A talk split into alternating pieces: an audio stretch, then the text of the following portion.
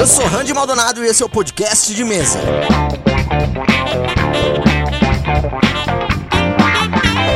Seja para dar dicas, responder perguntas ou discutir sobre o mundo do RPG, eu estarei aqui toda terça-feira com conteúdo exclusivo para você. Você pode me mandar dúvidas, sugestões ou só conversar comigo mesmo através do e-mail contato.podcastdemesa@gmail.com. Acesse o www.padrim.com.br barra podcast de mesa para fazer parte do nosso grupo exclusivo de WhatsApp e ter um canal de comunicação mais fácil comigo também. A sua contribuição é muito importante para o crescimento do podcast. E compartilhe esse episódio com outra pessoa também, para ajudar o podcast de mesa a crescer ainda mais. Mas então vamos direto para a main quest de hoje.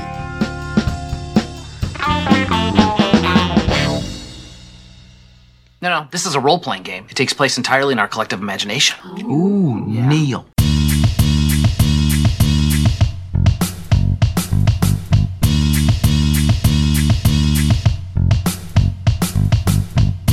Mais uma vez o podcast de mesa vai falar sobre uma classe que é muito versátil, que são os monges. Principalmente nos diferentes arquétipos que existem para essa classe, você consegue criar um personagem que mecanicamente exerce a função de outra classe ao mesmo tempo que mete porrada na cara dos inimigos. Nós temos monges mais combatentes, monges ladinos ou assassinos, monges capazes de causar grandes quantidades de dano através de magias e até monges que podem usar santuário em si mesmos e ficar durante a batalha somente curando seus aliados. O monge clássico, né, o monge Shaolin, aquele que transita entre o aperfeiçoamento do espírito e do físico, ele normalmente luta Kung Fu e foi baseado nas histórias épicas do grande templo Shaolin e de todos os desdobramentos culturais que existem até hoje nos filmes, quadrinhos, mangás, animes, literatura e etc. Você com certeza consegue achar muito material bem legal sobre eles na internet. Então, para não ficar repetindo repetindo o que todo mundo já disse, eu quero primeiro dar algumas ideias de interpretação e plots de personagem para você apimentar um pouco as coisas com o seu monge. Há uma lenda de um lendário guerreiro cujas habilidades no Kung Fu eram lendariamente lendárias. Ele andava por essas terras à procura de adversários dignos. Vejo que gosta de comer. Que tal provar o meu soco? Everybody was kung fu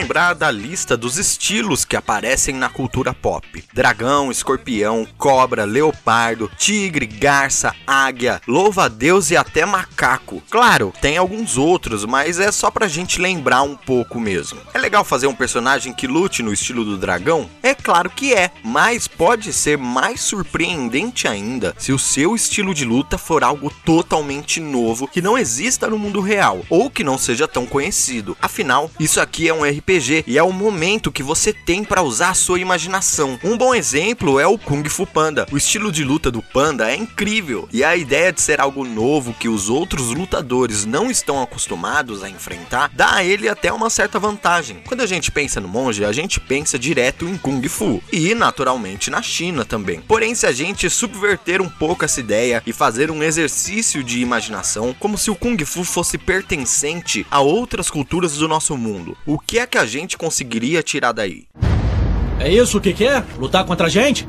Prometi ao meu mestre jamais lutar. Viram só, eu disse que esse cara ia amarelar. Eu espero que se desculpem. Olha aqui, nós é que queremos que se desculpe, ô panaca! Não estou aqui para lutar. Estou aqui para jogar futebol.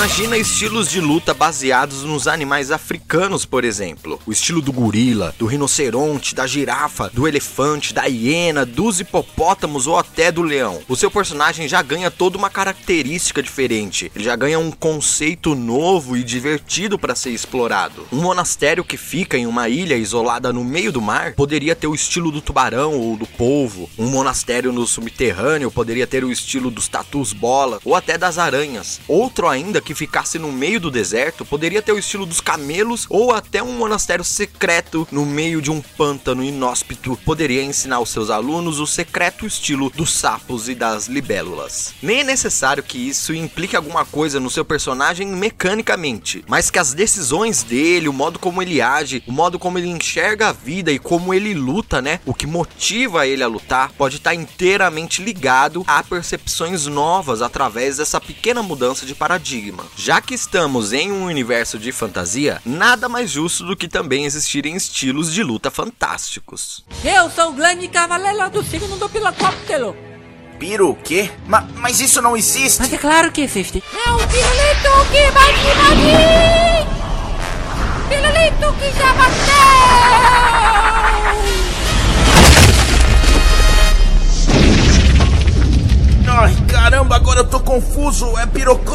ou pirulito?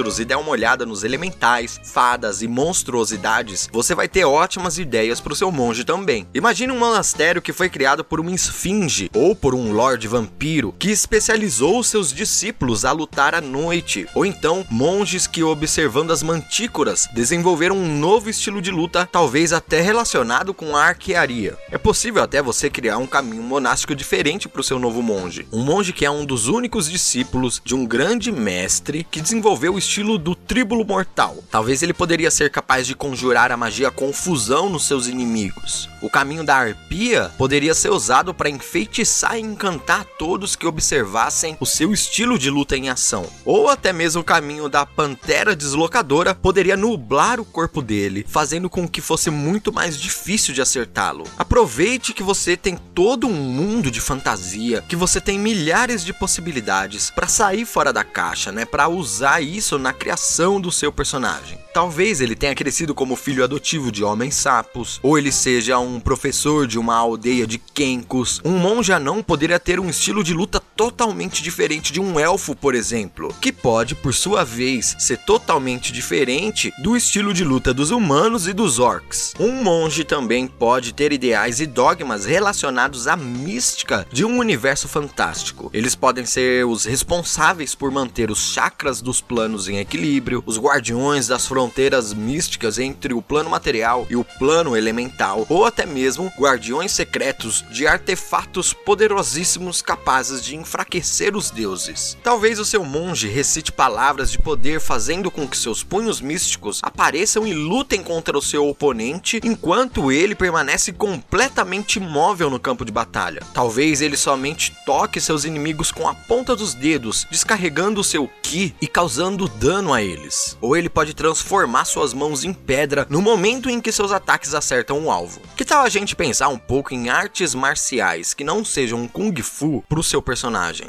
Cara, isso foi incrível! Que nível você tá? O último estágio de faixa preta? Sabe o que eu faço todos os dias quando eu saio daqui? Não, o quê? Eu corro! Eu estou sempre correndo! Ah, o meu bairro é muito perigoso! Eu preciso correr pra comprar cigarro, pra comprar leite, pra levar o lixo pra fora, pra tudo! E você sabe por quê? Porque sempre que saio da minha casa tem alguém lá fora esperando, querendo me pegar! Olha, você precisa me ensinar um pouquinho do que você sabe! Só um golpe, um chute, qualquer coisa!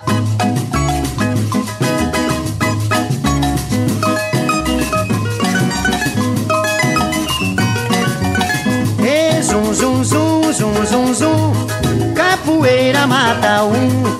Zum zum zum zum zum zum Capoeira um A capoeira é um estilo de luta incrível pro seu monge. Primeiro porque é um estilo de luta que você pode ter um contato direto por ser brasileiro. Ela é descendente do engolo, porém foi aqui no Brasil que ela se desenvolveu como a capoeira que nós conhecemos hoje. É possível que você consiga até visitar umas aulas para entender um pouquinho como funciona, conhecer a história e a filosofia. A capoeira não é só uma luta, como também é uma dança, né? Ela foi marginalizada e proibida por conta do racismo durante muito tempo e também possui uma ligação com a religião, o que cai como uma luva para um personagem monge. Inclusive, é comum que um capoeirista também treine sua musicalidade dentro da capoeira, o que pode abrir um ótimo caminho para um monge com alguns níveis de bardo, por exemplo. O boxe também é outro estilo de luta muito difundido e muito legal. Você tem vários filmes para inspirar a história do seu personagem. Talvez ele fosse um rapaz pobre que viu na luta a possibilidade de mudar de vida. O seu monge poderia ser um criminoso que foi treinado por trolls boxeadores. Filmes como o Rock, o Lutador, Touro Indomável, O Vencedor, Menina de Ouro são ótimos para você dar uma olhada e tirar algumas ideias. O seu monge ainda poderia ser até um lutador de jiu-jitsu, treinado em mobilização, extremamente estratégico, capaz de derrubar no chão os maiores e mais terríveis monstros. Ou então um lutador de WWE e ser extremamente galhofa, ter frases de efeito e gostar de se mostrar pela cidade, fazer monólogos antes de começar uma luta e ser extremamente espalhafatoso e gostar de chamar atenção.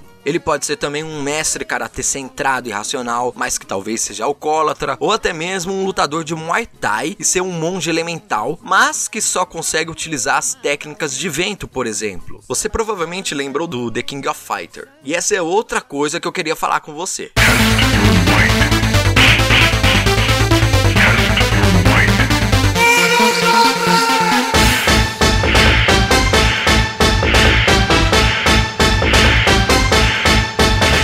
De luta no geral são ótimas inspirações para você construir um monge. Você pode se inspirar na própria história dos personagens desses jogos, ou no seu estilo, em como ele luta, nos seus ataques especiais e etc. No Street Fighter, por exemplo, imagine um E-Honda como um personagem bem diferente para fazer um monge, com uma constituição altíssima e uma personalidade comilona. No Mortal Kombat, o Kenshi daria um ótimo monge do caminho do Kensei, um monge cego que utiliza sua espada como se fosse uma extensão da sua própria alma. No The King of Fighter, nós temos exemplos claros de monges do caminho do mestre bêbado. E vai me falar que o especial do Yashiro não é uma rajada de golpes infinita. A gente tem que lembrar que o monge oriental e contemplativo é somente um aspecto dessa classe que é muito mais abrangente. E os monges, na minha opinião, é uma das classes mais legais para fazer um personagem multiclasse também. O Chang Tsung do Mortal Kombat talvez seja, no final das contas, um monge feiticeiro. Assim como Zangief ou Zangief poderia ser representado como um monge com alguns níveis de bárbaro, e o Iori um monge com alguns níveis de bruxo pela sua relação com o sobrenatural. Os traços de personalidade de um monge também são coisas muito importantes.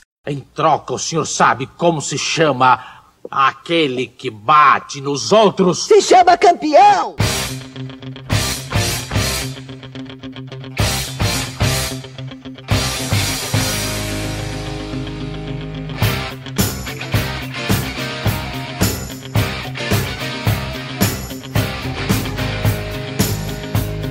Talvez o seu personagem sempre grite o nome dos seus ataques antes de desferi-los, igual aquele vilão do desenho do Jack Chan, que eu não lembro o nome agora. Ou ele tenha um ritual antes de começar uma luta. Ele pode ter uma comemoração de vitória que ele deve fazer sempre que vencer um oponente, ou até ele pode ter algum tipo de código de honra, como lutar sempre com as mãos amarradas e só usar toda a sua força contra alguém que realmente se mostre um oponente digno, ou poderia ser um lutador provocador e ficar irritando os seus adversários, baixando a guarda e virando as costas para eles. Pode ser até que o seu monge não tenha algum dos membros e possui algum tipo de prótese mágica que o permite lutar de igual para igual com seus adversários. Eu não sei se você percebeu, mas muitos super-heróis também são monges. O Batman talvez seja um monge das sombras com alguns níveis de ladino, por exemplo. O Demolidor é outro exemplo de super-herói porradeiro. A Viva Negra soca a cara de meio mundo mundo. E claro também o Punho de Ferro, que é o clássico monge. Não só super-heróis, mas nos animes também você tem boas inspirações. Quantos animes de luta você não conhece? Tá, tudo bem, a maioria deles misturam um pouco de magia também. Mas como eu já disse, você consegue resolver isso com um personagem talvez multiclasse ou criando um arquétipo de monge específico para você. Mas a gente tem o Dragon Ball, Cavaleiros do Zodíaco, One Piece, Naruto e até o Bleach poderia ser visto como um um tipo de monge do caminho do Kensei. Olha só como as possibilidades são grandes e como essa classe é versátil. What you doing, mini meatbags? Shooting crabs? We're playing Dungeons and Dragons.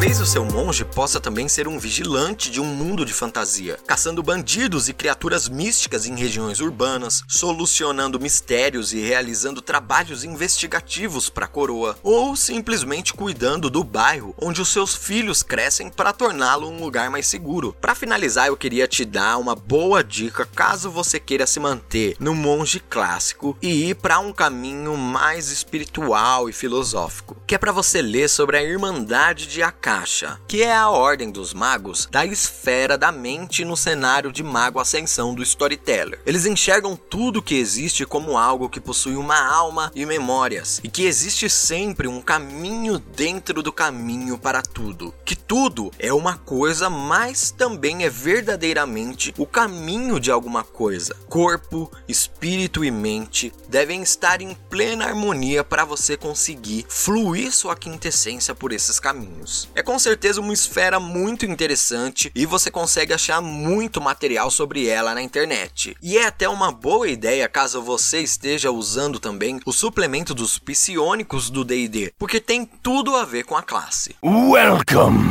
Got a selection of good things on sale, stranger. Bem-vindo, aventureiro, a um lugar repleto de tesouros além da compreensão. Onde as mais poderosas e maravilhosas magias são guardadas em segredo. E os mais lendários itens escondidos para serem esquecidos. Bem-vindo à Caverna dos Tesouros.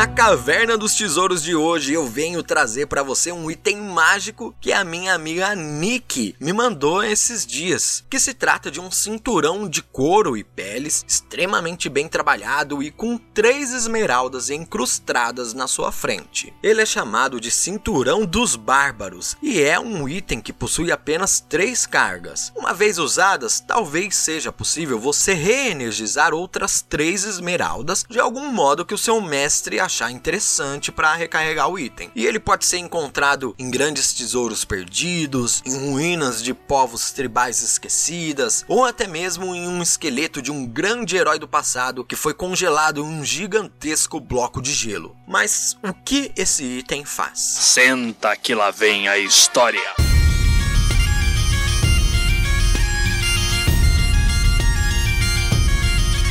O portador do item precisa estar sintonizado com ele e você como mestre pode decidir se o item vai ter alguma consciência ou não, porque a ideia é que quando o portador quebre uma das esmeraldas que estão né, no cinturão, um monstruoso bárbaro seja libertado e tome o corpo do portador emprestado. Esse bárbaro ele tem força 20, alguma poderosa arma de duas mãos, é claro, e está em fúria frenética de quarto nível. Ele também tem 50 pontos de vida e 16 de classe de armadura. Como o item vai funcionar, aí depende muito de você. Talvez o personagem tenha controle do bárbaro, talvez ele tenha que fazer um teste todo turno, talvez simplesmente ele perca o controle do personagem em troca desse poder temporário, etc. Se o bárbaro morrer, o personagem volta para sua forma original e não pode mais usar o item durante o resto do dia. Pode ser até que seja necessário fazer um teste contra fadiga, mas aí depende de você, né? Mas imagina que legal o personagem mais frágil do seu grupo, aquele que tem menos pontos de vida, que tem menos CA,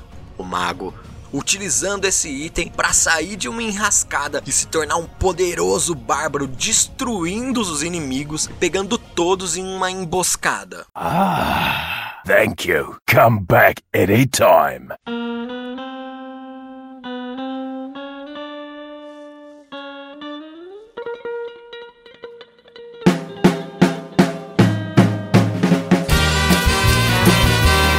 Chegamos ao fim de mais um podcast de mesa. Mas e aí, o que é que você achou do episódio de hoje? Que monge você queria fazer para jogar agora? Me mande as ideias que você tiver sobre a história desse item mágico que eu falei e as ideias e histórias que você tiver sobre a sua mesa para contato.podcastdemesa@gmail.com. Hoje eu queria só lembrar você que você pode me seguir no Instagram no @andovskimaldonado e que a primeira temporada do podcast de mesa tá acabando. Temos somente mais duas semanas e depois o podcast de mesa vai entrar em um pequeno recesso. Mas calma, nesse tempo eu vou soltar algumas coisas no feed só para ele não ficar vazio. Porém, o formato de episódio que você tá acostumado pode demorar entre duas a três semanas para voltar. Isso porque o podcast vai passar por algumas mudanças, algumas reformulações. Eu tenho algumas novidades para contar para você nos próximos episódios. Algumas são boas, outras nem tanto, mas também depende do ponto de vista, não é mesmo? Mas enfim, sem spoilers, é isso. Boa rolagem de dados para você e até o próximo episódio do podcast de mesa.